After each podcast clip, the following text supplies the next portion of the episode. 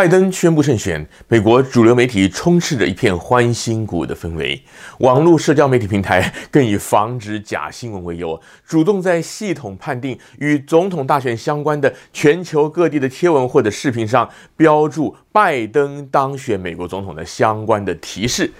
就连川普推文自称“川普总统”，也要予以提醒纠正。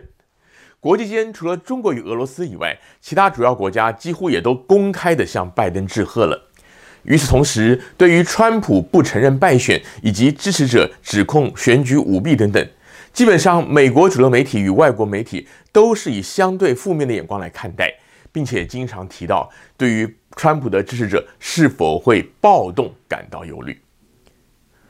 昨天的节目已经讲过，拜登基于目前开票情况，宣布自己胜选了。美国国内媒体则是按照几家大媒体，例如美联社或者 CNN 的预测研判，也就是 Project Predict，宣布拜登胜选。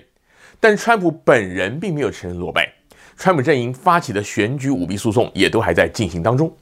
更重要的是，选举人团要到十二月十四号才会正式的投票。简单讲，目前的选举结果根本不是官方的结果。包括传统媒体与网络平台在内的主流媒体的做法，其实明显有所偏袒。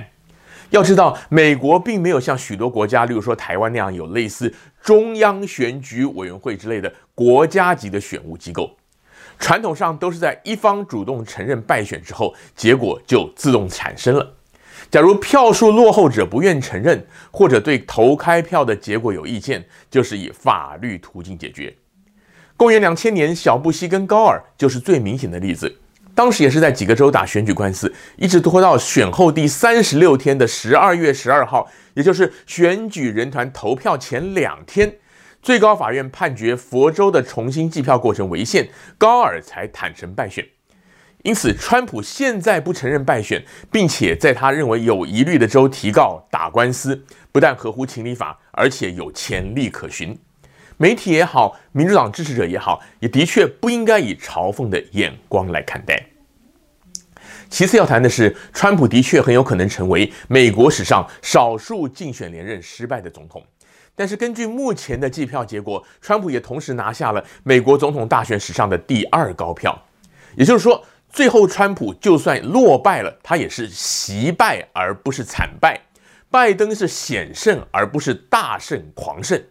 因此，我们就更应该要从中找出原因，作为往后美国政策走向的参考依据。目前已经有很多的政治分析师表示，川普要不是在新冠防疫方面反应得太慢，且经常表现出轻忽又不重视科学态度的话，他得票应该会超过拜登。而在选前就已经有很多评论员提到说，拜登本身缺乏吸引力。这次大选，与其说是拜登对川普，其实更像是支持川普与讨厌川普的对决。拜登几乎可以说是一个局外人。除了总统大选以外，从目前国会参众两院选举的结果看来，民主党在参院还无法突破少数局面，在众院还丢了八个席次，这样的情况呢，也可以看出共和党的政策路线，或者说是川普的政绩，并没有像是舆论报道当中，或者是很多民主党支持者感觉的那样的不堪。选民的路线是往中间调整，而不是全面的唾弃保守派，拥抱自由派。也就是说，川普的政绩其实并没有被全民否定，特别是在我们民主党铁票区的加州，其实这次也有不少选民觉得过分左倾的政策已经在教育、治安、社会风气等各方面造成了一些后遗症，这些都是值得我们华人选民与关心美国大选的各地华人仔细的观察与思考的。最后要提的是。即使最后拜登确定胜选了，往后他的执政路线也非常值得注意。原因除了刚刚提到的，很多人是因为讨厌川普才投给形象温和的拜登以外，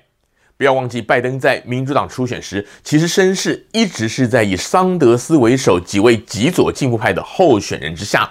一直到疫情扩散、初选基本停摆之后，党内高层考量极左派难以拉拢足够的选民，才瞧出拜登代表参选。而为了安抚党内的进步派，拜登也才挑选在民主党自由派当中偏左但又不至于极左的贺锦丽来担任副手。如果拜登上任之后会继续考量到那些讨厌川普才选他的中间选民，还是会渐渐的往极左路线靠拢呢？真的非常值得我们来关注。川普的落选几率看起来的确很高，但千万不要把川普当成落水狗，因为从选举结果看来，共和党不但会延续川普的路线，甚至还可能为了下一次的大选而奉他为精神领袖。与此同时，好好先生拜登就算当了总统，是否有可能逐渐的被进步派所把持，甚至在八十二岁高龄任满时放弃连任，交棒给极左派呢？其实也真的都很难说。